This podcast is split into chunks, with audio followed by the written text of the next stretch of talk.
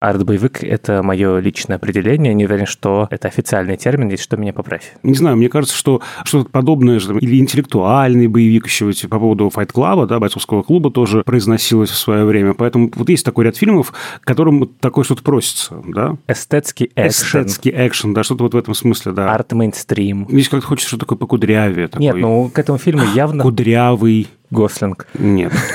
Кудрявый, потный, понимаешь, что такое вот? Или, знаешь, такой весь... Оксимарон. На... Оксимарон. Нужно, нужен такой... оксимарон какой-то. Да, какой-то, знаешь, вот пот, э, значит, что-то такое Почему ты вокруг грязное. пота? Да. Э, Зачем? Вот, ну, ну да, ну почему? Ну они там все в этих э, автомастерских-то, они в А, чем там все? да. Как это называется? Блестящий мазут. О, прекрасно. Что-то такое. Да, блестящий мазут. Господи.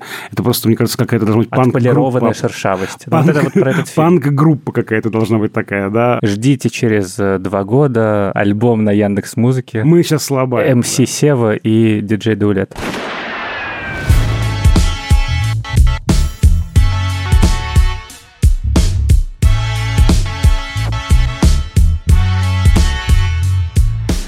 Всем привет! Это подкаст Кинопоиска крупным планом. Меня зовут Даулет Джинайдаров, я редактор видео и подкастов Кинопоиска. А я Всеволод Коршунов, киновед и куратор курса «Практическая кинокритика» в Московской школе кино. Каждую неделю мы обсуждаем новинки проката, иногда разбираем классические фильмы, а еще советуем, что посмотреть. Сегодня мы со Всеволодом обсудим фильм «Драйв» Николаса Виндинга Рёфна с Райаном Гослингом в главной роли.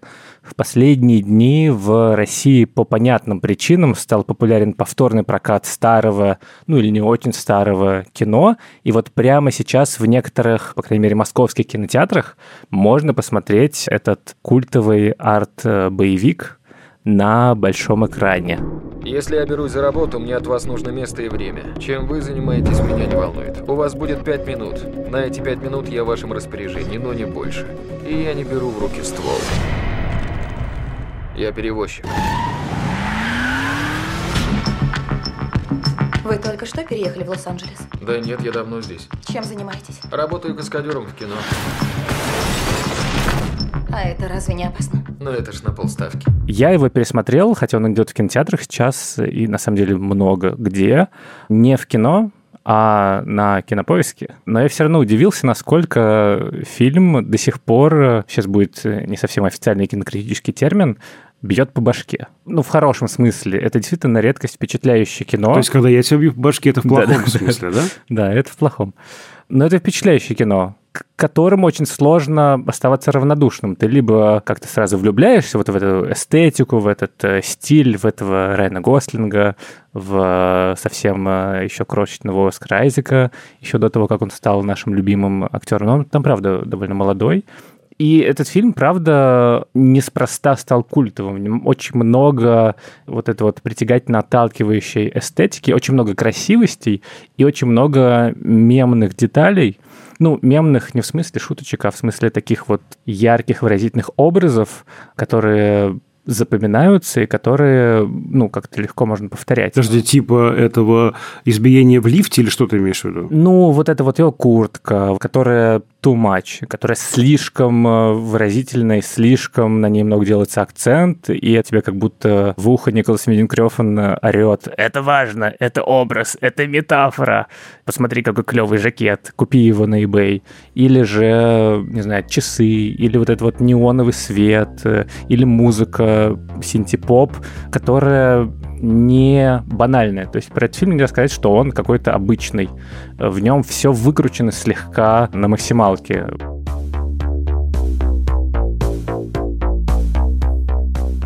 Поэтому он тебя либо влюбляет, и ты такой отдаешь этому течению и думаешь, окей, хорошо, будет вот такое вот супер эстетизированное пространство, вот с такими проездами камеры длинными и с такими вот углами съемки, и вот с такими вот переходами через диссолв, когда у тебя остается огромная голова Райана Гослинга на половину экрана, и сквозь нее проступает еще ночной клуб, или Кари Маллиган, либо тебе это все нравится, и ты такой, да, это круто, и это классный герой, это классная эстетика, буду в этом разбираться, либо отталкивает, потому что, ну, сколько можно. Это такая манерность, когда интеллигентный автор дорвался до суперкрутого боевика и хочет сделать его не таким, как обычные экшен-фильмы, И это действительно может отталкивать, потому что, ну что за претенциозность? Ну, ну вот кто так делает.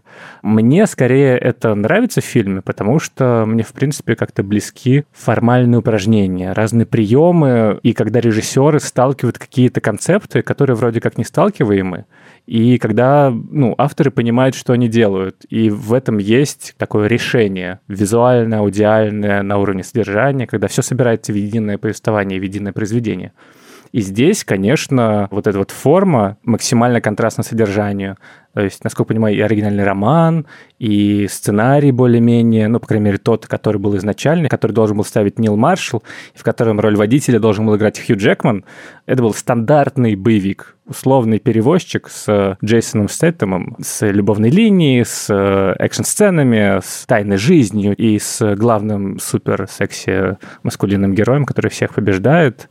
Все это, в принципе, осталось, и на сюжетном уровне действительно такой pulp fiction, обычное чтиво криминальное, такой вот неонуар, каких э, на самом деле довольно много. А вот на уровне того, как это решено именно режиссерски, тут как будто бы все профессионалы всех цехов слегка так отъехали от э, нормальности и э, выпендриваются по полной все эти тягучие взгляды, какие-то странные монтажные решения, операторская работа вычурная, или то, как они в финале, например, оставляют буквально все главные убийства за кадром и не показывают их, или же вот это бьющее через край жестокости насилие, это все тебя выбивает. Это такое, знаешь, остранение ты вроде привычное какое-то повествование, но при этом тебе постоянно говорят, нет, нет, нет, нет, нет, это что-то другое. И я не удивлен, что фильму, ну и Рефну дали на Каннском кинофестивале приз за лучшую режиссуру, потому что действительно режиссерски очень крутое и концептуальное кино. И я, конечно, его с радостью пересмотрел, еще и потому, что это классное просто жанровое упражнение. Ну, это, конечно, такая уязвимая позиция, мне кажется, да? У меня? Нет, нет, нет. У меня перед тобой У тебя всегда понятно, всегда позиция, конечно. Нет, да. Рёфна, потому что, с одной стороны, это, да, попытка усидеть на двух стульях, вот тот самый арт-боевик, да, этот э, такой изящный экшен, да, с одной стороны, вот угодить поклонникам экшена, с другой стороны, угодить всяким любителям стилизации, каких-то формальных решений и так далее, и либо ты угождаешь всем, либо ты также всем и не угождаешь. Да? И здесь вот удивительным образом, что из этой уязвимой позиции он выбрался победителем. Да, потому что действительно у Драйва такой статус действительно фильма, э, ну, о котором все говорят, э, фильм, который титулован и так далее. Хотя в целом э, вот ровно из-за этого же он мог и провалиться. Вот. И ты вот говоришь, что по сюжету там есть нуарные компоненты, но они также, здесь интересно, что также они есть еще и в визуальном тоже слое, да, потому что нуар имеет жанровые признаки, э, какие-то сюжетообразующие, клише, да, значит, вот э, главный герой печальный циник э, в некой ловушке, пространство города похоже на лабиринт, фам фаталь, а с другой стороны у него есть и такая еще и визуальная компонента, которая ближе к стилю уже, да, вот, и нуар как бы одновременно получается и жанр, и стиль, и это вот эти дискуссии бесконечны, что это такое, жанр это или стиль. Вот. И тут же много таких действительно решений, ну, похожих на классический нуар, и какие-то странные ракурсы, и, э, значит, э, темный ключ вот такой низкий ключ был выбран, да, очень много такого изысканного изображения, оно уже вшито тоже в нуар, ведь нуар mm-hmm. удивительный феномен, который внешне а, такой криминальный, детективный, довольно грубоватый такой, да, фильм, но сделанный очень изысканно, тонко, изящно. Поэтому в этом смысле Драйв прям продолжает традицию нуара, со всех сторон как бы, да, продолжает и тянет все как бы линии нуара. Я вдруг понял, что вот сейчас при пересмотре э, этого фильма, что, собственно говоря, почему-то ошибочно мы все э, считаем, что фильм «Бегущий по лезвию 2049» отсылает нас к классическому фильму Ридли Скотта. Да нет. Вот «Драйв» — это и есть первая часть. Угу. Андроид-робот, безэмоциональный, без единой вообще там, да, улыбочки, слезиночки, там такая маска у него, да, маскоподобное лицо. Вот, он существует в некой программе, у него какая-то, видимо, новая прошивка, вдруг влюбляется в девушку, в человека, не в андроида, и превращается в человека становится человеком. И про это финальная песня «Как хорошо быть человеком», собственно говоря. Да? Как вот хорошо быть человеком. Да, он вот стал человеком, да-да-да. Самое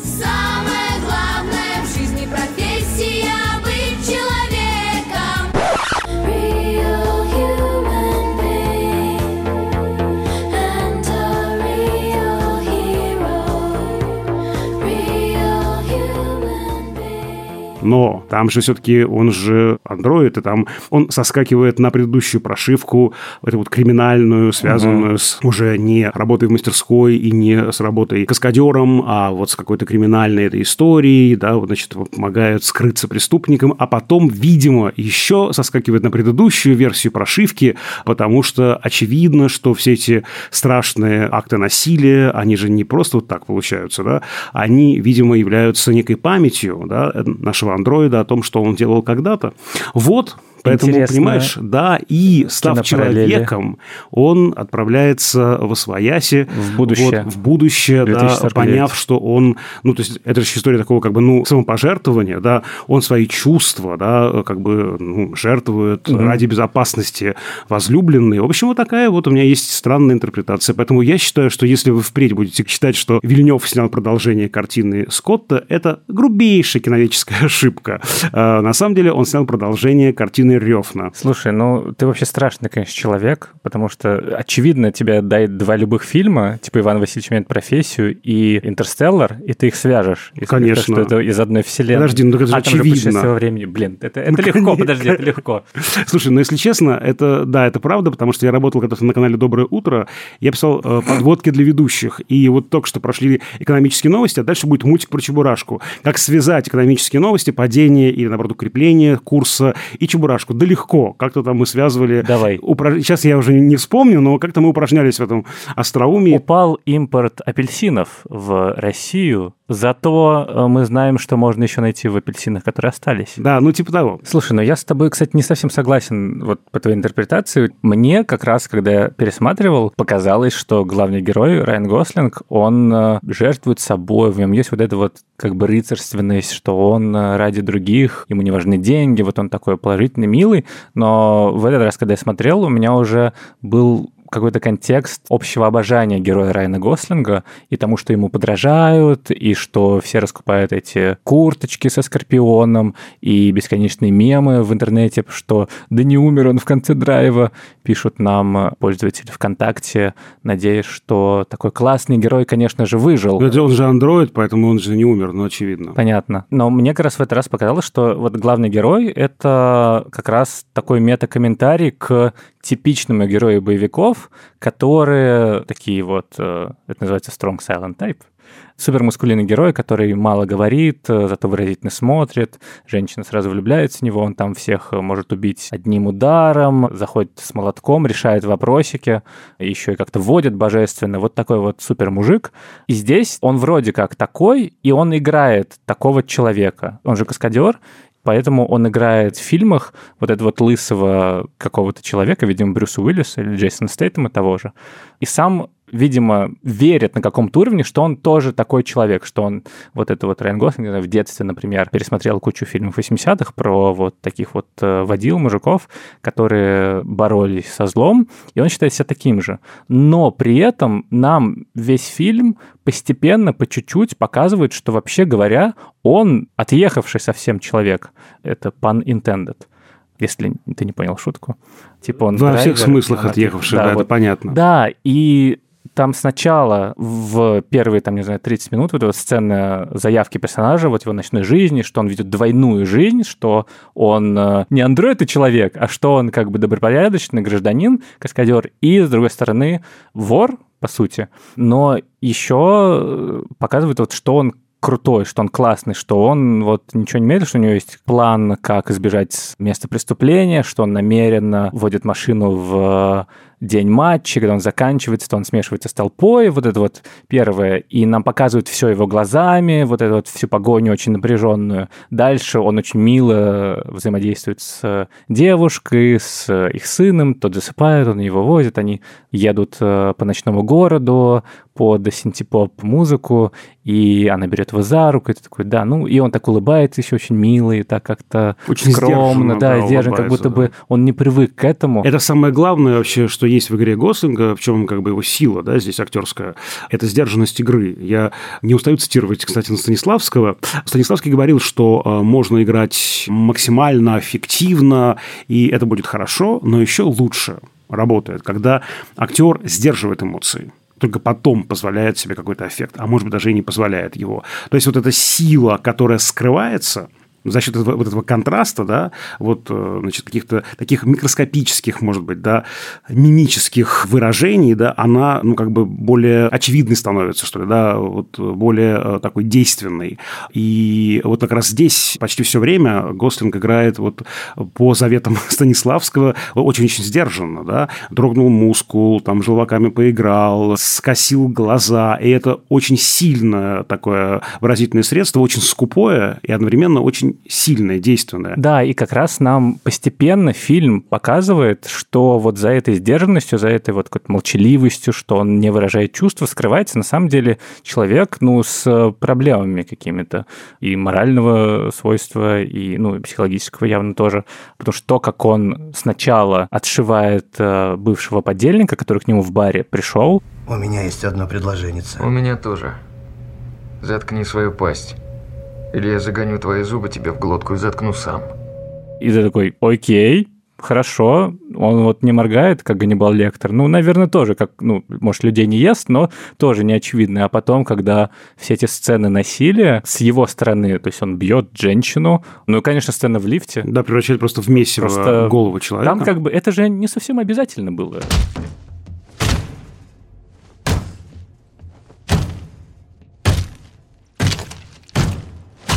И в этот момент, вот после сцены в лифте, когда он убивает человека, к чему мы типа привыкли в боевиках, наш хороший убивает плохих, мы смотрим на этого героя положительного, классного, который вот э, заботится типа обо всех, Ну, такой как бы крутой, да, как бы. да. Мы смотрим на него глазами героини Кэрри Маллиган, и это просто какой-то ужас и непонимание, типа, ты чего творишь, почему? И это, мне кажется, классный вот такой перевертыш, что вот этот вот сильный герой, положительный, позитивный, он нам поворачивается совсем другой стороной. И для меня это скорее было. Да, он с собой жертвует, да, в нем есть вот эта вот романтическая сторона, но при этом за вот этой вот типа заботой скрывается на самом деле желание контроля, попытка хоть на секундочку вырваться в что-то хорошее. Он же там говорил, что вот самое лучшее, что в моей жизни происходило, это то, как я у тебя в гостиной сидел, э, значит, смотрел мультики с э, твоим сыном. Тоже довольно грустно на самом деле. И ты понимаешь, что вот такого вот типа герой, такого вот типа боевиков, они на самом деле, если посмотреть на них реалистично, это плохие парни. И то насилие, которое происходит, оно потому и настолько очевидно, что там прямо бошки взрываются и кровь летит, что это все не шутки, это все прям отвратительно, и не нужно это глорифицировать. Давай вернемся к этой вот твоей мысли про то, что он днем работает в кино, и вернемся к этой сцене в лифте. Мне кажется, она очень важная, прям такая действительно такое ядро фильма. Он действительно как будто бы переносит какие-то тропы кинематографические в реальную жизнь. Поскольку у него проблемы с социальными контактами, он, видимо, больше общается с фильмами, нежели с людьми, и переносит вот все эти тропы в реальность. И это прям, ну, чувствуется. И что происходит вот в этой сцене в лифте? Есть реакция наша, предполагаемая, программируемая, зрительская. Ну, вот поклонников боевиков, например, да, как обычно зрители реагируют на насилие. Давай, давай его, давай, давай, да. Потому что мы смотрим на это как на что-то, что не существует в реальности. Как аттракцион. Как аттракцион, да. И нам именно для этого и дан, мне кажется, взгляд героини Кэрри Маллиган, потому что она находится не в кинозале, она находится в реальности. И она такая, что происходит? Алло. Это действительно, то есть то, что для экрана, вот то самое плюс, да, вот это вот преувеличение. Ты же вот начал, брат, говорить, что вот эта, ну, избыточная жестокость, она никак не помогала ему спасти героиню Маллиган от этого человека. Все, он уже был не живой. Короче, вот здесь очень важны вот эти вот две оптики, соотнесение двух взглядов нашего зрительского, привычного для боевика, и героини Кэрри Маллиган, которая с другого как бы края как бы этой реальности. И, конечно, я, когда говорю про эту жертвенность его, я это ровно и имею в виду. Он же, мне кажется, все про себя понимает. Ведь не деньги, не злые мафиози стоят между ним и героиней, а его поведение, его э, психотическое поведение, его неконтролируемая ярость. Она увидела это и она не примет его. Но очевидно, что он больше, наверное, не посмеет с ней коммуницировать. И, собственно говоря, этот поцелуй ровно перед этой сценой был прощанием очевидным совершенно, да? Вот, я это имею в виду, что он, все понимая про себя, не хочет вообще опасности ее подвергать, дискомфорт психологическому подвергать. Мне кажется, в этом его рост как персонажа. Для меня, по крайней мере, я так это считываю. И он, даже если мы верим в то, что он выживает, он говорит, я больше тебя не побеспокою, потому что, ну, со мной что-то не так, и, ну, ту, которая для меня меня сейчас дороже всего, я не буду в это ввязывать. Мне еще нравится эта сцена, потому что где действительно вот в эти три минуты примерно весь фильм, ну, он как раскрыт. Вот, и вот Концентрация, да. Дикий такая. контраст между вот этой вот нежностью и тем, как красиво там свет, когда Гослинг поворачивается, сначала рукой отводит, потом поворачивается, там свет так меняется на них, на такой теплый, как был, когда они гуляли и ехали по городу, вот этот солнечный день с сыном Маллиган. Это прямо, ну, не уверен, что прям моя любимая сцена ever, но я прям ее время от времени Сейчас нет, странно будет звучать, если Вспоминаю скажу. Я просто. время от времени вспоминаю, как Гослинг э, давил череп э, Вот, вот, статиста. это, вот ты и проговорился. Бессознательное твое вышло на поверхность. Но подожди, как раз это противоречие персонажа очень хорошо выражено в метафоре, главной метафоре фильма. Это такая басня о лягушке и скорпионе. У нас есть скорпион на его изысканной курточке. Кто расскажет э, эту басню? Ну, ты расскажи, Я расскажу. конечно. Хорошо. Басню, конечно, ты. Хорошо, но это коротко расскажу. Значит, короче, басня такова. А есть какая-то музыка у басен или как это, знаешь, советское телевидение? Да-да-да. Давай, значит, представим все-таки... тун-тун-тун-тун. Короче, я буду э, скорпионом, ты будешь лягушкой. Акт первый, действие первое. Действующие лица. Акт действует одно и то же. Явление Ты- первое. Господи, какой ты душнило. Я, не- я не душнил, я зануда. Ну, я тоже, да. Действие первое, сцена первая. Действующие лица. Лягушка, Дуля Джанайдаров. Скорпион, заслуженный деятель искусств РСФСР, Всеволод Вячеславович Коршунов, кандидат искусствоведения, артист Малого драматического театра. И, Достаточно. лауре- и лауреат премии «Золотая Прекрати. сказка» Всё. 78. Итак, короче, все, это надо прекратить. Короче, давай да, без всяких этих ролей. Значит, лягушка, э, значит, ей нужно перебраться с одного берега реки на другой. И тут такой скорпион, чик-чик-чик-чик, такой, лягушка-лягушка, давай-ка я попрошу тебя меня перевести на другой берег, потому что ты, лягушка, умеешь плавать, а я не умею. А на тот берег надо прям позарез. Лягушка такая, алло, а что это я буду тебя перевозить? Ты меня ужалишь, естественно. Он говорит, нет-нет-нет, это же нелогично. Если я тебя ужалю, пока ты будешь плыть, ты же утонешь, и я погибну. Поэтому, конечно же, мне это просто невыгодно. Поэтому давай, у нас такой договор. Я тебя не ужалю, э, ты меня спокойно перевезешь на тот берег, все хорошо. Она такая подумала, ну, как бы звучит логично, ок. Говорит, давай, залезай значит, мне на спину, поплыла. Ровно на середине реки Скорпион ужалил лягушку. Лягушка начинает тонуть и в ужасе спрашивает, последнее, что могла произнести в этой жизни, она спросила у Скорпиона, зачем ты это сделал? Он такой, ну, потому что я Скорпион. Вот. То есть, э, это басня о том, что... Мораль. Мораль в том, что природа человека, она э, неизменна. И человек может делать какие-то поступки, даже если они ему самому вредны.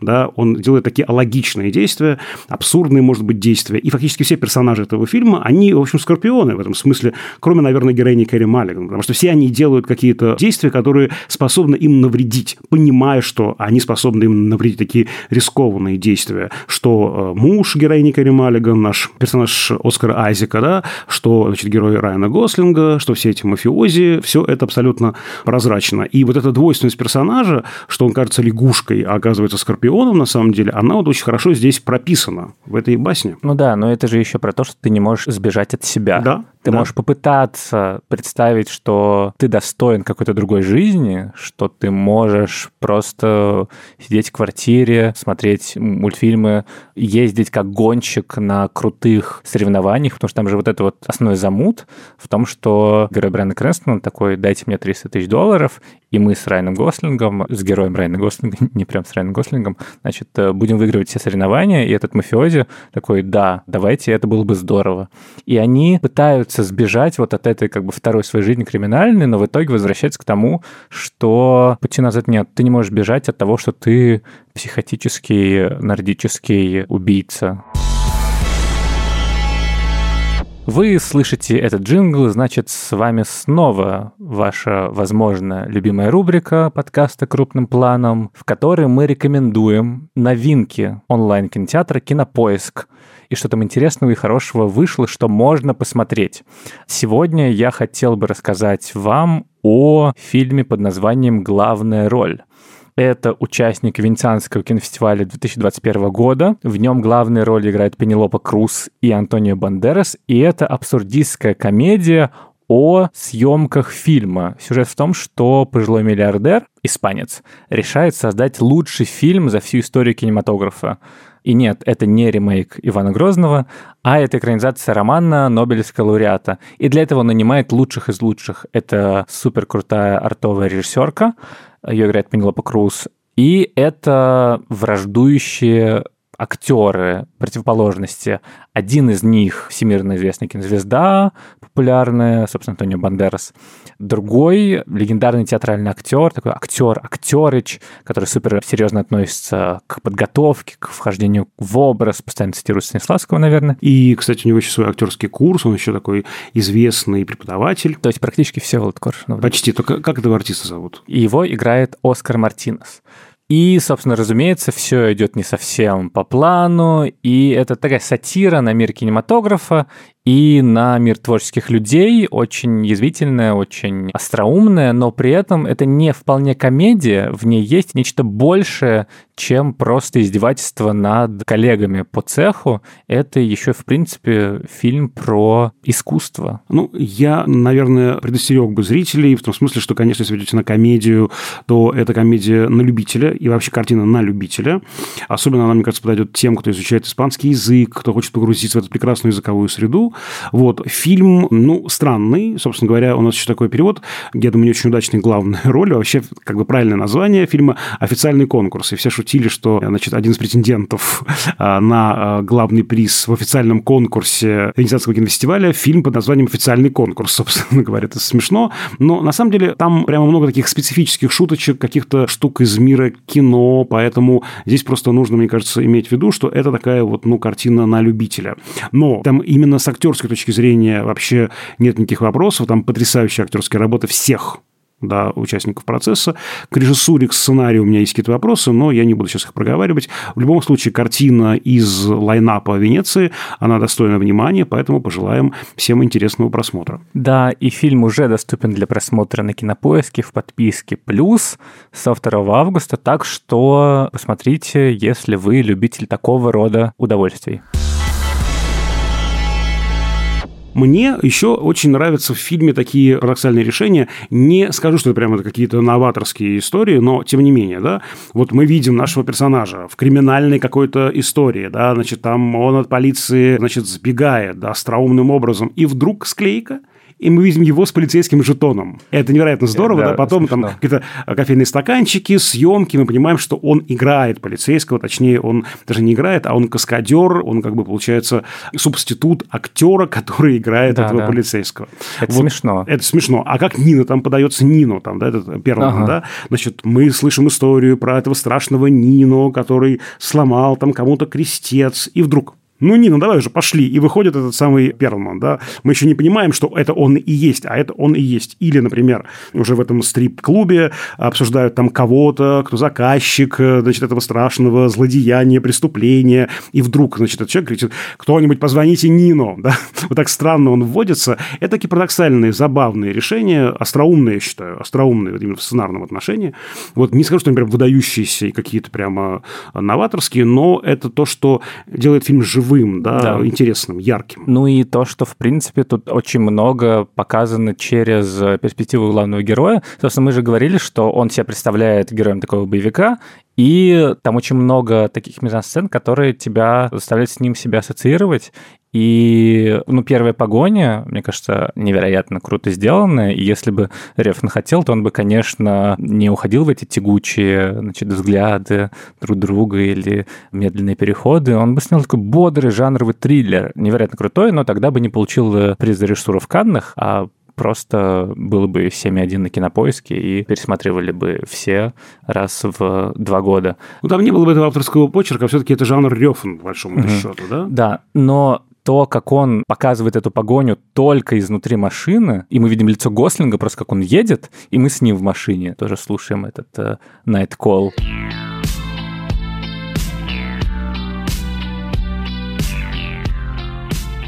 Я сначала услышал эту песню в разных видео и мемах, где какие-то типа просто пропитые российские дальнобойщики куда-то едут, вот, или кто-то просто на э, самокате или велосипеде, или на дрезине, вот, а потом такой, а, это из драйва, это как бы к этому отсылка. И мы находимся все время с главным героем внутри этой машины, либо же мы смотрим его глазами, например, когда вот эта вот сцена первого брутального действия, когда Кристине Хендрикс сносит э, голову, и Райан Гослинг там убивает двух ворвавшихся, там есть вот этот кадр, где мы смотрим на Гослинга, у него все лицо в крови, дальше план на комнату, где убитый, где матрас там стоит, и он чуть-чуть как будто бы на объектив камеры такие капельки крови, как будто не смытый, а потом и снова кадр на Гослинга, и это была его точка зрения. Это мы смотрели на происходящее его глазами, и таких планов очень много. А третий, тоже довольно частый, в сценах погонь, это взгляд машины буквально. И мне кажется, это такая классная формальная придумка, что, ну, во-первых, что машина часть Райана Гослинга, он тоже машина, а во-вторых, что это все, вот этот вот неон красивый, вот этот слоумо, это то, как он видит мир, это как он себе представляет. И с точки зрения визуальных и аудиальных решений тут, конечно, очень все круто. И не буду рассказывать про типа разные цветовые или там, не знаю, композиционные решения, потому что это, конечно, нужно видеть, но скину в наш телеграм-канал несколько видео, эссе про визуальный язык, и там действительно все очень продумано, и то, что вы видите огромную пустоту на некоторых кадрах, где человек просто в, не знаю, где-то справа сверху или справа снизу, или же они как-то разведены по разным концам кадра, это тоже на самом деле мизансценически оправданно и показывает их э, взаимодействие и развитие их отношений. И это все очень-очень продумано, и цвет, вот эти вот все красно-синий, и то, как они тоже взаимодействуют. В общем, очень э, режиссерское кино. Я прям такое люблю. Да, и я бы еще сказал, что не только аудиовизуальные решения, но и драматургические решения, потому что это очень сильно работает на наше приближение к персонажу. Мы действительно буквально как бы входим под его кожу, да, мы оказываемся под его кожей, а потому что фактически нет ни одной сцены, за редким исключением, когда его в кадре нет. Мы буквально все через него смотрим. Там ну, есть куча возможностей да, для обострения драматургии, кстати, выйти за пределы как бы, да, его головы и сделать сцену, что там кто-то какой-то заговор плетет, мы уже знаем, а он еще не знает. Там только, вот я помню, диалог был персонажей Маллиган и Айзека в квартире. Там на несколько секундочек буквально мы отстранились от нашего персонажа. Вот, вот таких сцен очень Нет, немного. ну да? еще есть, где главный bad Hey Альберт Брукс и Рон Перлман, они разговаривают, и Рон Перлман рассказывает, почему, собственно, он украл эти деньги, и там еще убивает э, Альберт Брукс этого Да-да-да, парня в да, да, да, есть такой э, момент, но в целом мы всегда с ним, вот, и тогда уж, наверное, нужно вспомнить еще один референс, который здесь всплывает, э, потому что вся эта работа с цветом, с этим странным таким, да, нереалистичным цветом, вот с этими, как ты говоришь, этими асимметричными кадрами. Это прям антонионевский маршрут, э, потому что, если мы вспомним «Красную Маршрут. Пустыню», маршрут, да. Это же Красная пустыня, когда мы буквально находимся в черепной коробке героини Моники Витти, там тоже очень странные цвета, очень странные композиции. Вот она одна, и какая-то огромная стена, а она жмется в угол кадра. Вот это все показывает ее искаженное восприятие. Это не так радикально сделано у Рёфна, разумеется, да, но отсылки совершенно отголоски этого, ну, как бы здесь есть. Да, я не думаю, что он буквально опирался на Антониони, но Антониони проложил действительно эту дорогу для многих э, режиссеров, вот сделать такое внутреннее... Проложил дорогу. Опять же, да. Я, я это делаю специально, ты же понимаешь. Конечно. Коля, у нас все сегодня про автоинспекцию, и сейчас мы закончим экзаменом на водительские права, будем сдавать, будем тестики решать. Короче, вот это же э, очень важная такая штука, что э, Рёфн, как режиссер-автор, режиссер-отер, да, он идет вслед за большими авторами. И понятно, что, ну... В прицепе едет. В прицепе едет, да. Следует за, да.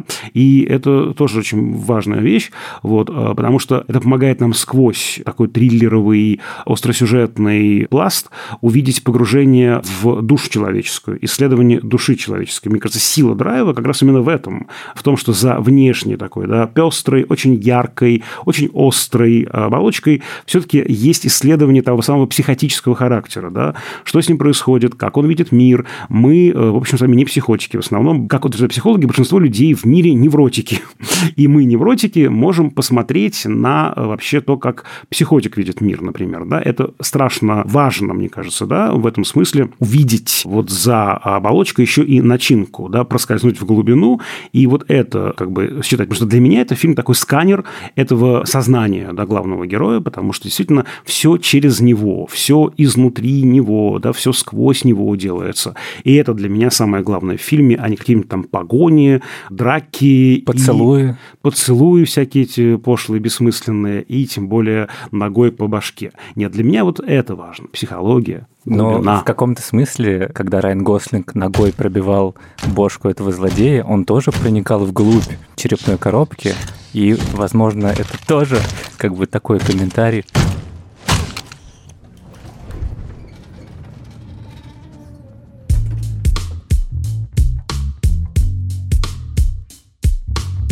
На этом, думаю, все. С вами объезжали все пробки интертекстуальности, заезжали в гаражи аудиовизуальных удовольствий и пересекали проспекты киноведения. Ох, как Даулет завернул. Жанайдаров. Ох, как завернул. Да, да. Да, и я, Всеволод Коршунов. Друзья, если вы будете ехать э, далеко куда-нибудь, да, Если вы слушаете нас за рулем, то мы желаем вам, да, хорошей дороги. Пожалуйста, э, не нарушайте правила дорожного движения. пристегните ремни. Пристегните ремни, да, и будьте очень внимательны, не отвлекайтесь на нашу болтовню. Дорога – это главное. Вот, слушайте ли вы нас за рулем или во время пеших прогулок, или во время каких-то других э, дел, слушайте дальше. да, и подписывайтесь на нас на всех подкаст-платформах страны, от Яндекс Музыки до Apple Podcasts. Напомню, что у нас есть электронная почта подкаст собака кинопоиск.ру, и мы ждем ваших писем. Если вам интересны какие-то темы, пожалуйста, пишите об этом. Мы э, постараемся, по крайней мере, учесть все ваши пожелания и поговорить об этом. А еще подписывайтесь на наш телеграм-канал. Он называется «Общим планом». Там мы выкладываем э, все эпизоды с авторскими предуведомлениями, постим всякие дополнительные материалы, вроде фотографий Всеволода. И видеоэссе по поводу визуальных удовольствий в фильмах Николаса Видингарев. Но это уже от Даулета. Да, ну, короче, там интересно, и там можно с нами общаться и э, кидать всякие реакции, и делать то, что вы обычно делаете в телеграм-каналах. Над этим эпизодом работали звукорежиссер Калера Кусто и продюсер Бетси Сакова. До скорых встреч! До свидания, друзья. Всем счастливого пути. Ехайте один километр до улицы Сергея Эйзенштейна. А потом, а потом развернитесь и поедете обратно. Поезжайте обратно-то. И не ехайте туда, куда мы вам не говорили. С нами был э, заслуженный артист, деятель искусств РСФСР Всеволод Коршунов. Почетный навигатор города Москвы. Да, и лауреат премии «Золотые ставни» 1951 года.